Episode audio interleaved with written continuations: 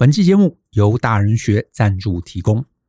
我们认为，人与人的交集几乎都是由闲聊开始，因为闲聊就像是润滑剂一样，帮助我们的人际关系更加顺畅。甚至当遇到心仪的对象，好的闲聊更能促进彼此的关系，让你在对方心里大大加分。只是很多人都会把闲聊视为一种天分，甚至会自暴自弃的觉得自己不是一个会聊天的人，继而放弃了很多机会。这其实是非常可惜的。因此，我们大人学特别设计了这堂第一次闲聊就上手的系统化做法。这堂讲座就是想告诉大家。闲聊其实是有诀窍的，即使你是原本不擅长与人聊天，透过课堂上教的方法，加上自己的练习，你也能透过闲聊拉近彼此的距离。欢迎透过下方的连结，看到这堂课更多的介绍。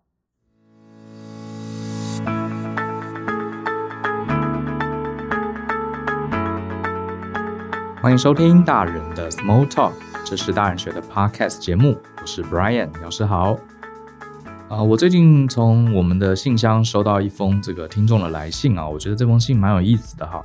他问了一个小小的问题，谈的是职场人际关系，而且他也跟我分享了一些他在职场上的一些启发，我觉得蛮值得跟大家透过这个议题来聊一聊。那这位听众他说啊，他总共做过两份工作哈，前一阵子的第一份工作呢，做的其实很不开心，那原因很多哈。第一个，他这个工作的内容本身他不是很喜欢。那另外呢，跟同事间的人际关系，老实说也不是很好。他是一个比较内向的人，很多人都跟他说：“哎呀，你要多跟同事打交道啊，偶尔要下班要跟大家一起吃吃饭啊，要多应酬啊，这个偶尔大家团购啊，买珍珠奶茶你也要加入啊，等等。”很多人跟他这样讲哈，要跟同事交朋友，事情才做得顺，要懂得做事，要先做人嘛哈。很多人跟他这样讲，可是他就觉得他不是很善交际。这些事情呢，他不太会做，就算做呢，也做得卡卡的。总之，第一份工作啊，就这样子不是很满意的状况下就结束了。然后呢，他换了第二份工作之后，他还是一样哈，内向，不善交际。可是很有意思哈，他也没有花很多时间去跟同事攀麻吉这些事情也没有做。可是因为第二份工作本身的内容他非常喜欢，而且刚好也是他比较擅长的工作，所以他非常非常专注在工作上，工作做得非常好。然后老板就觉得，哎，这个同事不错哈。然后同事们也觉得他很专业啊，有些时候就会来问他问题，然后他也都告诉同事。哎，结果第二份工作莫名其妙，他同样没有跟同事去特别去搞关啊，去打好关系。可是人际关系突然间变得非常好，这个很多同事都很喜欢他，也会主动找他聊天，找他一起出去吃饭，然后变得跟大家关系非常好。他就开始怀疑，到底人际关系是什么？啊，所以他的问题就是问我，老师，为什么我第一份工作跟第二份工作，其实我都没有认真去经营我的人际关系，可是呢，第二份工作人际关系莫名其妙就好了起来。那他说，这个从小到大，这个很多人跟我们说，先做人才懂得做事，要做好事一定要先懂做人。可是这个观念在他这两份工作的切换里面啊，好像不是很 match 他的经验。好，所以他问我职场人际关系到底是怎么回事？我觉得。他其实点出了一个非常有意思的议题。其实这个议题啊，如果你有上过我们一门经典课程，代号是 A 一零一哈，就叫职场大人学两天的课。如果你有上过的话，你看到这封信，你一定会跟我一样心有戚戚焉。这位同学的问题啊，其实完全就点出了职场人际关系的本质到底是什么。呃，我先卖个关子，好，我先来谈谈。其实啊，我想跟大家讲一个结论，就是说，很多人都觉得。这个人际关系啊，比如说我在学校里要跟同学很好，我在这个呃社区里面要跟邻居很好，我在公司里面要跟同事、老板很好，我就必须要笑脸迎人，个性要很幽默，然后要常常这个跟同事一起行动啊，大家都去吃饭，我就要合群。其实重点是合群两个字。可是问题是呢，每个人个性不一样，哈，有些人跟同事嘻嘻哈哈，一起交际应酬，一起出去玩，很开心。可是很多人呢，他其实并不喜欢做这些事情。那这种内向的，这个下班就想回家的这样的人，难道就没有办法跟大家建立好人际关系吗？其实答案是否定的哈。从小到大，大家都说做人比做事重要，可是从来很少有长辈跟我们说，到底什么叫做做人呢？所以我们就会以为做人就是要很外向哈，常常跟同事嘻嘻哈哈去应酬才是做人。可是我今天要告诉大家，其实，在每一个场合，哈，比如说你在学校也好，你在社区也好，你在办公室也好，我们都会有不同的人际关系。那人际关系最重要，你要顾好人际关系最重要的原则，不是送往迎来，不是应酬，而是你要思考那个场域它存在的本质是什么。好，本质是什么？呃，这个就是我们我跟舅常常在讲的，看懂局。好，你身处一个局，每一个局它都有它的预设值，好，都有一个预定的规则，或者我们叫潜规则。你要把这个潜规则先搞清楚，其实没有那么难。其实你就问你自己一个问题：你今天在这个场合，到底为什么被人类设计出来？好，为什么被人类设计出来？我举个例子好了，好，呃，我们就回到学生时代好了，在学生时代。这个像以前国中、高中的时候，或是小学的时候，大家都朝夕相处嘛，哈，坐在同一个教室里面，然后一个班上，像我那个时代，班上常常是四五十个人，这么多人哈。现在的学校可能比较小班，可是都一样，你会发现有些同学很幽默风趣，很搞笑，常常笑脸迎人，这种所谓人缘很好的同学，都很受大家欢迎，对不对？所以我们就会觉得说啊，那我以后在职场我也要受人欢迎，我就是要笑嘻嘻，要很幽默风趣。其实我告诉你错了。你看哈，我来问你哦，学校为什么要存在？大家为什么要进来学校？其实以台湾这种很重视升学主义的地方，老实讲，我们进国中就是为了要考上高中，进了高中就是要为了考上大学，对不对？当然，平常同学嘻嘻哈哈，那个比较是学校的一些调剂，它不是学校的主轴。我们在以这个升学主义为主的地方呢，学校就是要让我们升学，好，这个是最重要的。所以你想想看哈。那些很风趣的同学，他确实固然会受到大家的欢迎。可是当你需要考试的时候，比如说大考来了，你会发现大家都会去找那些成绩好又愿意教人的同学。你有没有发现这件事情？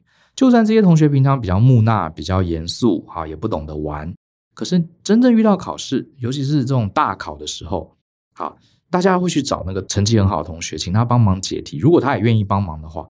你会发现啊，这个愿意帮大家解题、愿意教同学、辅导同学功课的这些同学们啊，他人缘不会差到哪里去。好，平常玩乐的时候，我们会找那些风趣好玩的同学。可是真正要考试的时候，像我在大学的时候，呃，我的同学这个有几个成绩很好的，他们平常呢就是很温和啊，很内向的个性，很害羞的个性。可是你会发现，他们其实没有做任何交际应酬、哈送往迎来的事情。可是他们人缘就可以大概维持个八十分以上，因为明天要考试了，大家都不会做，题目都写不出来，那个作业也交不完。你知道这时候你非得去找他们不可。假设他们又很和善的愿意跟你分享，愿意教你，你就会觉得哇，这个同学很不错。甚至关键时刻，他可能比平常跟你一起玩耍的酒肉同学、酒肉朋友更获得你的高度肯定。原因很简单，因为学校。最终，最终最关键的一件事情就是升学，就是把成绩搞定。我们都不希望被当掉，不希望被二一，不希望不及格。所以，这就是学校的目的。如果你的成绩很差，你可能留级了，被退学了，你根本没办法维持在学校里。所以，这些可以帮助你成绩，也就是符合这个场域本质的，好，可以提供价值的同学，他人际关系差不到哪里去。我再跟大家讲一个例子哈。我很年轻的时候，有一次呢，莫名其妙被拉去了一个相亲的场合，而且是社会人士相亲的场合。我记得那时候我还是可能研究所刚毕业，或是毕业一两年，我有点忘记了。二十多岁的时候，那因为我有一个学妹，哈，跟男朋友分手之后啊，很多年都没有交到男朋友。然后我们这一群这个 跟她同个实验室的这些师兄师弟们啊，就很热心，就想要帮她介绍男朋友。那刚好呢，我们这个研究所的同学有一个刚好参与了一个团体，一个社会团体。那这个团体办了一次很大型的联谊活动，然后呢，我这个学弟就说：“哎，我们这次啊，去帮我们学妹，我们大家去给她助阵啊，鼓励她去这个联谊活动认识男生。”结果我们一群人就去了。那其实那天的主角是我这个学妹，好，那这是我第一次参加联谊啊，好像也是我最后一次哈，就是。男生排一排，女生排一排，然后男生不断换座位，这种，我想大家应该知道哈，就是聊十分钟就换换换，女生不动，哈，所以一个下午你可以认识很多很多的异性，认识每段异性都是聊一下，然后最后可以再选出你特别聊得来的，跟他进一步交往，大概是这样的活动。然后我们就去凑热闹，就看到我们的学妹坐在这个女生的那一排。结果呢，当天不知道为什么哈，男生来的比较少，女生来的比较多，所以主办单位啊就看到我们几个人坐在旁边，好在那边傻笑，他就把我们抓进来，就说：“哎，你们几个男的，来来来，今天女生比较多。”你们来凑个人场，你们也下去坐在男生那一排，我就吓了一跳。我想说，哎，我们不是来相亲的，而且那一天呢、我发现大家都穿得很美啊，女生都穿得好漂亮，每个都是化全妆出席的哈，男生也都穿着西装打领带。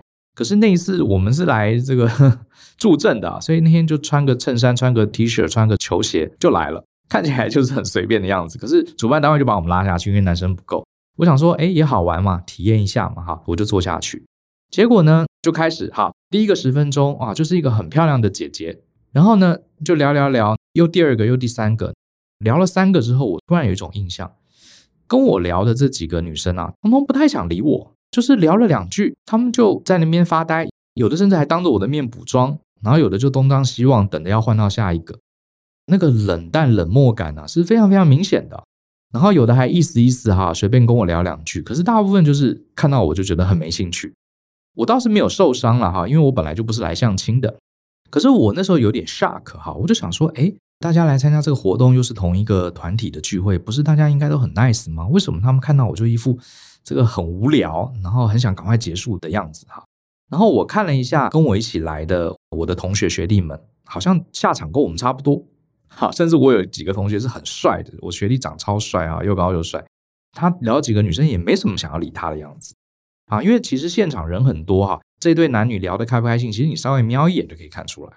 呃，后来聊完我们就下来了，哈，想说只是帮个忙。这件事情啊，我印象很深刻哈，我就跟了学弟聊一聊，我大概聊三个，我大概就知道了，因为这是一个什么场合？我们本来以为是一个团体的聚会，后来才发现那是一个非常非常正式的相亲的场合。来参加的所有男生女生啊，其实年纪都比我大，而且他们是非常非常认真的。好，想要在这个场合里面找到一个值得结婚的对象，他们的目的是非常非常明确的。然后呢，看到我啊，一个感觉学校刚毕业的年轻的，也没什么工作经验啊，看起来也没什么钱，然后还嘻嘻哈哈的，很显然就不是他们的目标。好，不是他们的目标呢，我就算再会聊天啊，我就算再幽默，态度再好，他们也懒得理我，因为我违背了这个场合大家最主要的目标。好。我就发现哦，原来这是一个所有参加的人是很认真，要赶快找一个对象，要以结婚为前提考量。他也甚至不是来交朋友的哦，他连交朋友都懒得交，就是要找一个结婚对象的人。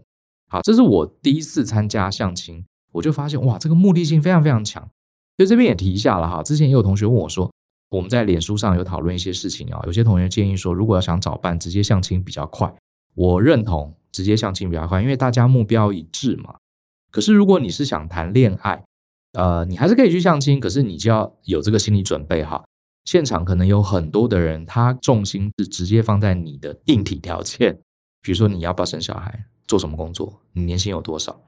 我不认为这是现实，而是目标明确，就要成立一个家庭，爱情面包，爱情这件事情呢，可能看不出来嘛，对不对？所以就是完全讨论面包，很明确的。如果你像我那时候就来混的，很自然的，对方不太想理我。这是一个例子，所以每一个场合、每一个场域，它其实背后都有一个明确的目的。今天这个就是相亲场子，就是让大家不废话、不啰嗦，也不是来什么啊交朋友，而是找到一个以结婚为前提交往的对象。我们再来举几个例子哈，比如说银行好了，其实每一个行业、每一个场合都是有关系。比如说你你要怎么跟银行建立起好的关系，我想这个大家都知道。好，为什么我们要跟银行建立关系？银行又是一个为什么而存在呢？讲白一点，银行它存在的目的就是可以借钱给你嘛，就是让你存钱借钱嘛。那银行要赚什么？银行就是赚你利息啊，对不对？我们为什么人需要银行？除了存钱之外，我要买房子啊，买车子啊，啊，我要这个开公司啊，我也可以跟银行借钱。那银行为什么要借你？因为它赚你利息。所以你想想看，跟银行的人际关系的本质就是互相协助、互惠。我可以跟银行借到钱，获得额外的现金流，银行可以从借贷给我的这个过程中赚到我的利息。所以你要跟银行关系好，并不是你跟银行的业务员嘻嘻哈哈啊，你们人类图星座血型很合啊，这个啊，你们这个念同一间学校，这些哈拉的东西，当然会有一些润滑剂的效果，可是它都不能影响银行存在的本质，就是你要跟他借钱，你要付他利息，就这么简单啊，就这么简单。所以有跟银行打过交道的人都知道，你人再好。态度再和善，你长得再好看，给人的印象再好，都比不上你常常跟银行借钱，而且你准时还，而且还给他利息。银行最爱你，因为你们成为一个互惠的关系，你们满足了银行存在的最基本的前提。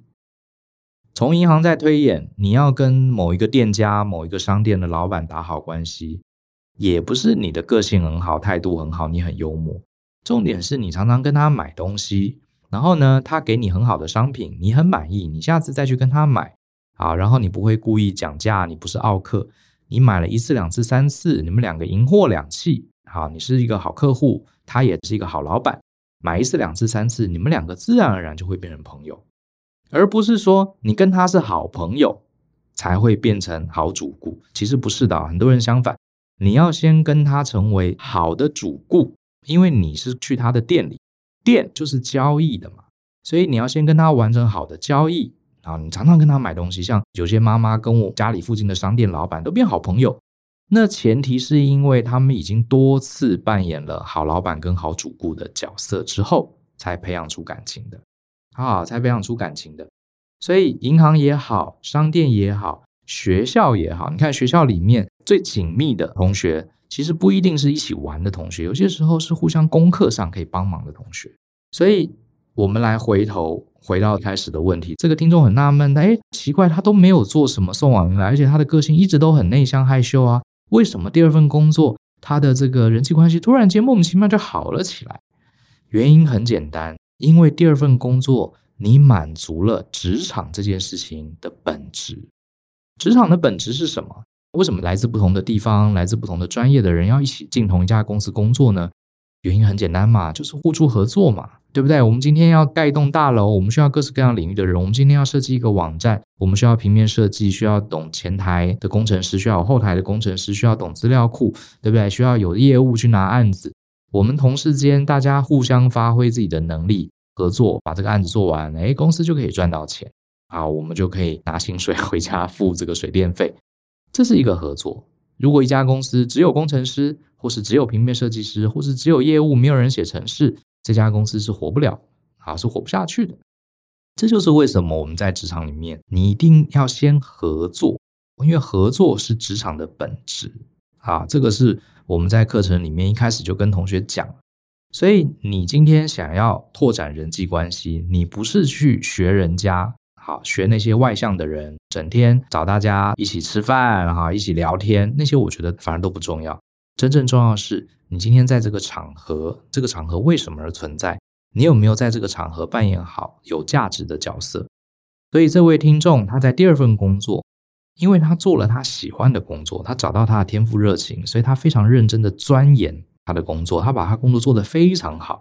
他的同事们，他的老板都觉得，诶。这个同事很专业，什么样奇奇怪怪的专业的问题，你找他，你问他就对了。他也很乐意跟大家分享。好，大家来上班就是把工作做好，可以拿薪水，可以准时下班嘛。这位同事的存在，帮助我们解决很多工作上的问题，帮助我们可以早点下班，帮助我们可以达到好的业绩。就算他内向，就算他讲话不好笑，就算他下班就回家，不喜欢跟我们一起去唱 KTV。那些都不重要，因为上班本来就不是来找人唱 KTV 的，上班本来就不是来听笑话的。我们上班是来赚钱，是来累积专业，是希望能早点下班，达成工作生活平衡的。而这一位同事，他在这个点上帮助了我们啊，在这个点上帮助了我。所以我想跟，尤其是各位这个听众，如果你的个性是比较内向的，你对于陌生人，对于这些社交，你是比较恐惧的。你是比较排斥的，好，其实你根本不用担心。有些人天生就是喜欢交朋友，那样的人很好，可是并不是我们呢、对不对？我们每个人都不一样。像我的话，我是喜欢认识新朋友，可是我也是不喜欢应酬的人。好，我觉得下班我就想回去看书，做自己想做的事，或是休息。我自己其实从很年轻的时候也不太应酬，偶尔会去去，好，偶尔会去。可是我不喜欢天天应酬，那我中午吃饭也常常一个人吃。倒不是我很孤僻，而是我觉得一个小时，第一个你可以休息，比较自在嘛。第二个，你那个小时你可以睡一觉，呃，休息一下，闭目养神，或是把早上的一些文件或是一些没看完的网站看一看，我觉得很舒服。下午才更有精力。好，同事一群去吃饭，然后有些时候呢，就聊很多八卦，聊聊聊，可能还不小心讲错话，有些同事还不高兴啊什么之类，我觉得好累哦。好，所以我个性是外向，喜欢交朋友，可是我也不是特别喜欢应酬。你不用担心。你真的不用担心，好，你只要记得你今天所处的这个场域啊，这个场合，它的最核心的存在的目的是什么？职场就是因为大家要合作，所以才有职场，所以你能跟职场里面人合作，你人际关系差不到哪里去。为什么要去菜市场？菜市场就是大家一起买卖，好，所以你要做好买卖，你人际关系差不到哪里去。学校。大家就是互相要把功课搞定，要考上好学校，所以你在这里可以跟同学做功课上的交流，你的人际关系也差不到哪里去。好，你在金融市场一样，你可以互惠，帮别人赚到钱，好，你的关系也差不到哪里去，就这么简单。可是相对的，如果你破坏了这个职场的局，比方说你去市场里买东西，你成为奥客，你让这些人赚不到钱，你让这些老板很难做生意。你在工作岗位跟同事很难合作，反正同事什么案子丢到你手上，你都搞得乱七八糟，或是很不配合。就算你的人再好，你人再幽默风趣，就算你一天到晚花时间跟你的同事、跟你的同学出去玩，一起去应酬，可是你让他在这个场域的本质上卡关了，你没有提供这个价值，我跟你打赌，你人缘一定很差的。好，你人缘一定很差。你看看你公司的同事。有没有一些同事个性很好，很风趣，是大家的开心果，大家都很喜欢他。可是你试试看，假设他工作都乱做，每次工作在他身上，他都乱搞一通，都交给你，你还要天天帮他擦屁股。请问这样的同事，他人缘还会好吗？绝对不好。就算他个性再可爱，长得再好看，都没有用。好，所以你要抓住本质，这个才是人际关系的根源。我在课堂上常常跟同学讲这些道理，所以我也蛮谢谢这位听众愿意跟我分享他真实遇到的状况。他充分的印证了，你看第一份工作跟第二份工作，他根本就没有在所谓的做人哈人际关系上做任何的努力，或是做任何的勉强的尝试，他都没有。他纯粹是把工作做好，然后愿意帮助他的同事，让同事也可以获得他专业上的一些资讯，他人缘就好起来啊，就这么简单。所以大家啊，想把人际关系做好，做人很重要。可是你不要把做人这件事搞错了，以为是来公司里面，啊，像这个交际花一样，那个不是重点。来工作你就把工作做好，然后愿意帮助你同事把事情完成，就这样就可以了。你的人际关系绝对差不到哪里去。好，不过我这边也想提一下，我想提一下，有些时候有些特殊的地方、特殊的场域。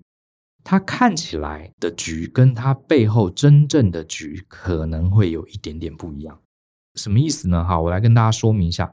比方说呢，我年轻的时候去当兵，我当时不懂，我想说去当兵啊，就是要学习怎么作战呢，啊，就是要把军队培养得很厉害啊，要把事情做好啊，好之类的。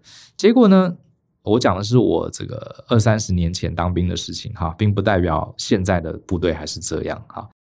那时候我在外岛当兵，我就发现，其实大家在外岛当兵啊，不管是我们这个义务役的阿兵哥，当然就希望早点退伍嘛，啊，就怎么样就混一年十个月。可是那些职业的军官啊，其实也差不多，他们也没有真的想把这个部队弄得很厉害，所以呢，大家就能混则混。可是呢，这些主管呢，好，我本来以为要什么都要很认真，就后来发现不是，好，有些过度认真的人啊，反而。还让大家很麻烦，好，比方说 有些时候要做什么装检啊，什么之类的哈，呃，在做这个保养，因为上级部队会来查你的东西数量够不够，所以有些东西是被锁起来的，就是这些东西啊锁起来，你不要拿出来保养，因为你拿出来保养啊，万一东西拿出来再放回去，东西掉了，最后那个长官来高装检数量就不足，所以有些东西主管就叫我们不要拿出来锁起来。我这时候就碰到有些天兵啊，他说：“哎呀，长官叫我保养，我就把那些东西通通拿出来。”然后长官看就很生气：“你不要动，不要动，别那些东西不要动，放在里面，就是太认真反而坏事。”然后经过这几次之后，我马上就惊觉哦，背后的局啊，并不是真的把这个部队弄得很厉害，不是，就是在这一段时间，你不要给你的长官找麻烦啊，你不要搞一堆额外的事情。后来我就知道了，好，所以那时候呢，我们的做法就很简单，我们去了解我们部队的长官，什么事情是他在意的，然后有各式各样的检查，好。其实最重要就是检查，因为有更高阶的长官来，我们要保护好我们的这个排长、连长，不要被查出缺点，因为他们最怕这个东西，所以我们就想办法帮他把这些缺点啊都处理掉。然后除此之外，其他的事情你也不要去呃这个捅马蜂窝，而这样子在这个环境下，你跟你的连长、排长就会处得很好，你们就成为一个合作群体哈。总之，哎，你就可以顺利过完这两年的兵哈。所以他。表面上跟他实际上的游戏规则会有一点点不一样，好像之前也有同学他跟我说，他在一个非常非常官僚的机构，啊，官僚的机构，我就不讲是哪个单位了哈，这种机构很多啦，大家一定知道。他本来进去呢，他想好好的做事情，就后来才发现，原来这个官僚机构里面，尤其是比他老的这些前辈或是主管，根本就是在等退休。所以呢，他进去之后才发现，你就千万不要没事找事做。好，你自己没事找事做，你去跟大老板搞一些提案，万一大老板哎呦真的兴趣来了，大家就要忙啊，就要做很多事情啊，就要应付老板啊，反而麻烦。好，所以身为一个菜鸟员工，你在里面，你就要搞懂局。这个局呢，就是大家等退休的局，你们就好好在这边，也不要让老板这个给你一大堆额外复杂的工作，因为这样有可能出错，多做多错。好，那当然遇到这样的局。好，你如果是当事人，你就要思考：假设今天这个环境，它背后的这个潜规则不是你喜欢的，怎么办？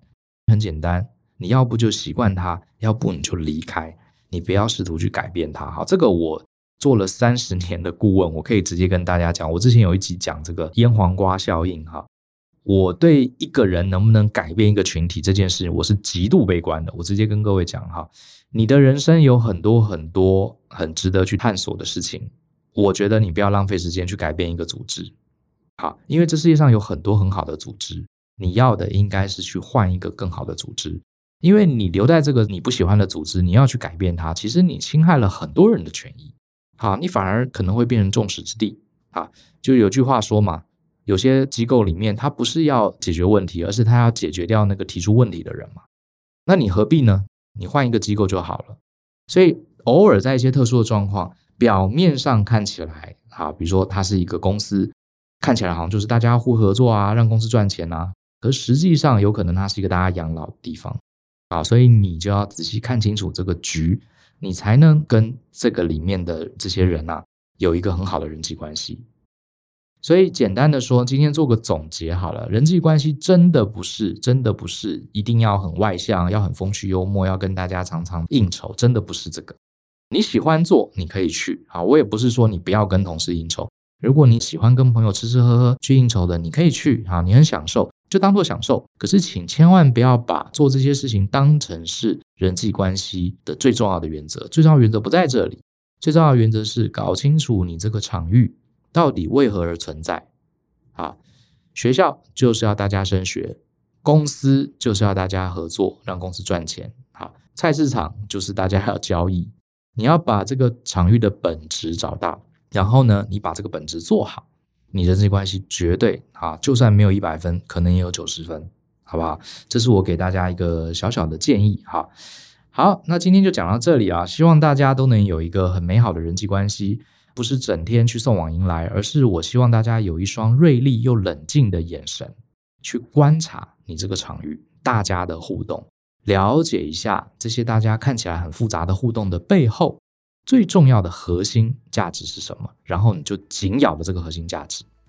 好，不要整天像无头苍蝇一样到处去做让你自己痛苦的应酬跟这个人际往来，反而你应该冷静、锐利的眼神去看本质是什么，然后一次到位。把握住这个本质，你的人际关系就会好。好，希望大家可以理解我的意思，也希望大家呃听了这集之后有一些拓展人际关系新的方向。祝大家一切顺利喽！相信思考，勇于改变。我们下次见，Bye.